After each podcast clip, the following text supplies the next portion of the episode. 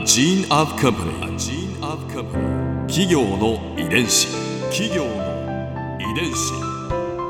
全国に546万社以上あるとされる日本の企業その企業の数だけ理念があり使命があり人間ドラマがありますこの番組ではさまざまな企業のトップや社員の方にお話を伺いながら成長する企業の DNA を解明していきますナビゲーターは私千葉なクララとクオン株式会社代表の武田隆さんです。武田隆です。よろしくお願いします。本日は NTT グループから東日本電信電話株式会社代表取締役社長渋谷直樹さんをお迎えしております。よろしくお願いいたします。よろしくお願いします。今回は NTT 東日本の今とこれからについて伺います企業の遺伝子。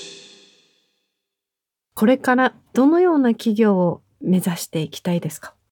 社会全体のこの未来をしっかりと作り上げる、こういうことにデジタル技術はすごく使えると思ってまして、うん。それをお手伝いできる会社に変わっていきたい、うん。えそういう意味ではあのかつて NTT は通信会社だったって言われるぐらい変われるといいなって社員とは言ってるんですけど、まあ、それはどういうことかというとですね今あの私たち自身がその光ファイバーっていうその次世代の通信網はもうほぼ99%全国に引き終わったんで、うんうん。通信自体を最高速度のものを日本中に張り巡らすっていう意味では、うん。まあ、世界でも一番進んだ国になってると思うんですね。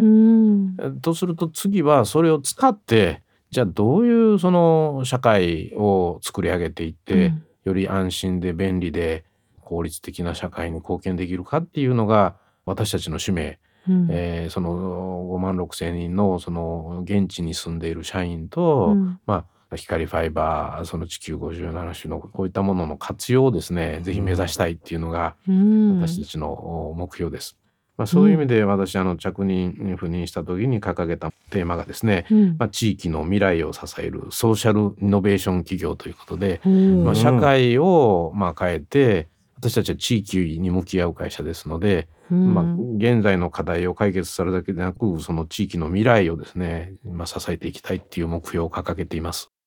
まあ、ただですねあの課題は少子高齢化とかインフラが老朽化するとか、うん。それからエネルギーを再生エネルギー化してうん。循環型に変えないとっていうんですけど、まあ、課題を解決するだけではその、まあ、デジタル技術とか ICT で人手不足をちょっとの間解決したりはできるんですね。例えばその監視しなきゃいけないのをカメラでやれば、まあ、現地に行かないでうん。自宅でやっていただけるとかできるんですけど、やっぱりその産業自体とか町自体がその続く形にしていかないと結果的にはその社会は消滅していったりとか衰退していくのでなんとかそこにその価値創造的要素うん。こういうものが作れないかなデジタルの力でそういうものが作れないかなっていうことをこれをソーシャルイノベーションに込めていきたいというふうに私は思っています。うん。その価値をどこに見出すのかあの難しいもの難しいです。難しいです。そういう意味ではですね、まあ、これまでの方式で言うと同じようなものをどこのエリアにも作り、うん。その標準化したもので東京と同じようなものを地方にも持っていって、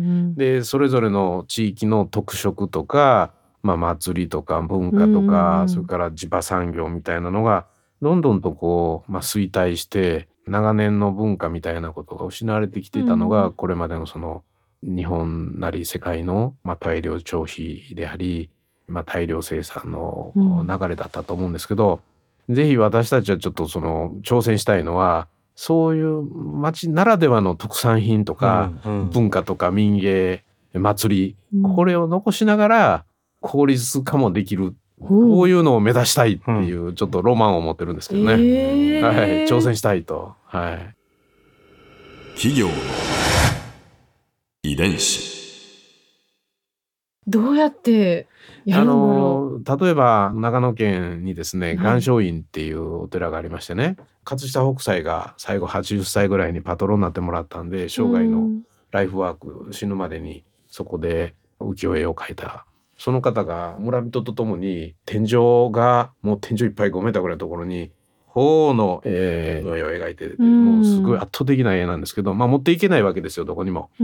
ところが我々あの NTT アートテクノロジーっていう20億画素でですねデジタル技術でリマスターする技術が例えばありましてね、その会社を作ったんですけどその天井画を例えばデジタルでリマスターしたわけですよ。そうするともうそのデジタルになってますからどこにでもそれをデジタルリマスターのプリンティングで持っていけますし、うん、デジタル画像としてその AR と結びつけて、うん、新しい北斎の絵の視聴体験をしていただけたり、うん、えー、それからそれを私たちのあの実はオペラシティの博物館でデジタルリマスターのやつをこう展示したんですけど、観光客が今度逆にリアルに2倍に増えてましたね。えー、だから要はデジタルの技術でリマスターしてそれを新たな視聴体験でそのあちこちの博物館で見ていただき、うん、ファンができリアルな観光客が出てくると。こうこういうことが例えばデジタルによる価値価値を創造するっていうんですか、まあ、解決じゃないんですよねですから。そういうものが、まあ、そのいろいろできんじゃないかっていうのがこのデジタルの秘めた力じゃないかと思ってるんですけどね。みんなハッピーですもんね。いやそうなんです。そうなんです。でやっぱりそれに地域の資産が価値として残るんですよね。いや実はそのアートテクノロジーはオルセイ美術館そのあそこの絵画も全部リマスターさせていただいたんですけどそれはあの我々の技術に共感していただいて、うん、残してくださるんだったらありがたいと。で逆にデジタルの二次利用っていうんですか、うん、いろんなところに展示したりそういうのはあのある程度リマスターを無料でやるんだったら認めるよみたいな感じに共感していただいたりするような美術館とかも世界でも出てきてましてそういう文化人類的な文化遺産をデジタルで再生し残しそしてまあリアルな観光との、まあ、ハイブリッドな形での価値を作って、まあ、そこに産業を生むみたいななんかこういう流れが作ると面白いなと思ってるんですけどね。ハイブリッドですね本当に、そうなんです。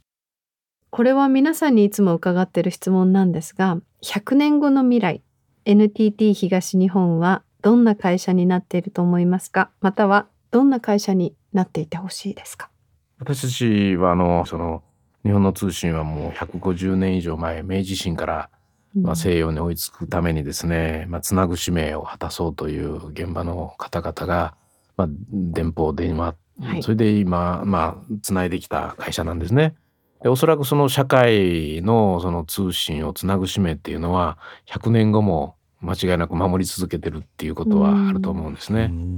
ただそのこれからあの私たち自身もそのデジタル技術と融合していったりお客様のそういう文化的な資産とかも価値創造していくことでその通信のつなぐ使命を生かして社会をまあイノベーションを起こしてよりその価値が想像できるようなものに作れるこういうものを日本はたくさん持ってると思うんですね。それができるようにぜひしていきたいなっていうのが私の夢です。であの具体的にはですねこれから起こるだろうと思っているのはですね分散型のデジタルネットワークがいるだろうっていうふうに私たち考えてるんですけど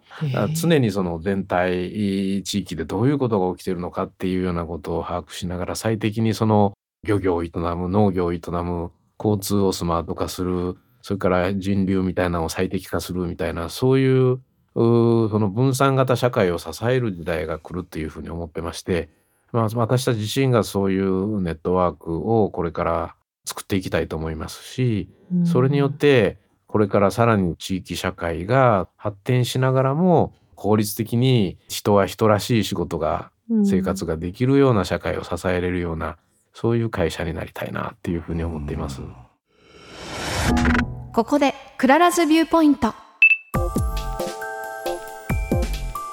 今回印象に残ったのは岩松院の鳳凰をデジタライズ。こうデジタルに美術作品を落とし込むから人が博物館に行かないんだとかではなくってそうすることで地域にも人が立ち寄ってくれてでそこでまた活気が生まれてそれがひいては地域再生になるっていう地域の人たちはリアルに人がつながっていくことが嬉しいわけですからね。こう NTT さんのその今まではインフラを整えてきた大きな企業さんででもこれからはなんかいろんな社会の変化を起こしてくれるんだろうなと思って楽しみな気持ちでいっぱいになりました。企業の遺伝子。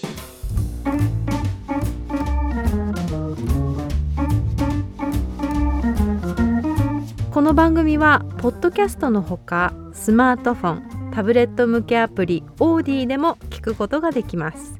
お使いのアプリストアからダウンロードして企業の遺伝子のページにアクセスしてみてくださいねそれでは来週もまたお会いしましょう企業の遺伝子ナビゲーターは私千葉なクララとクオン株式会社代表の武田隆でした。